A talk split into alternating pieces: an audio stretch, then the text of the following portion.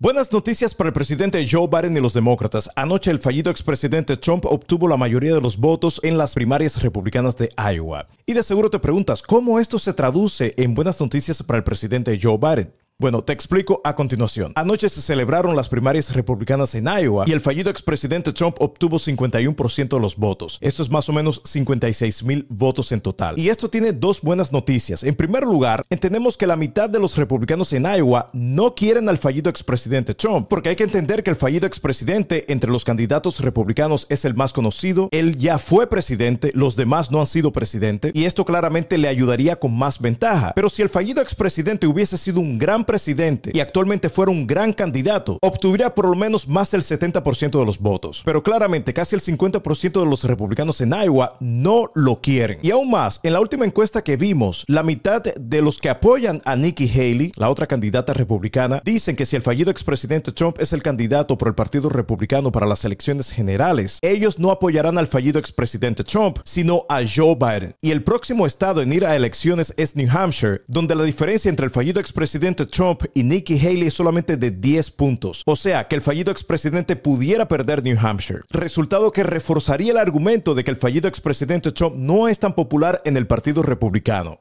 Y antes que te vayas, necesito tu ayuda. Lo único que tienes que hacer es seguirnos y compartir este contenido para que más personas se enteren. Gracias.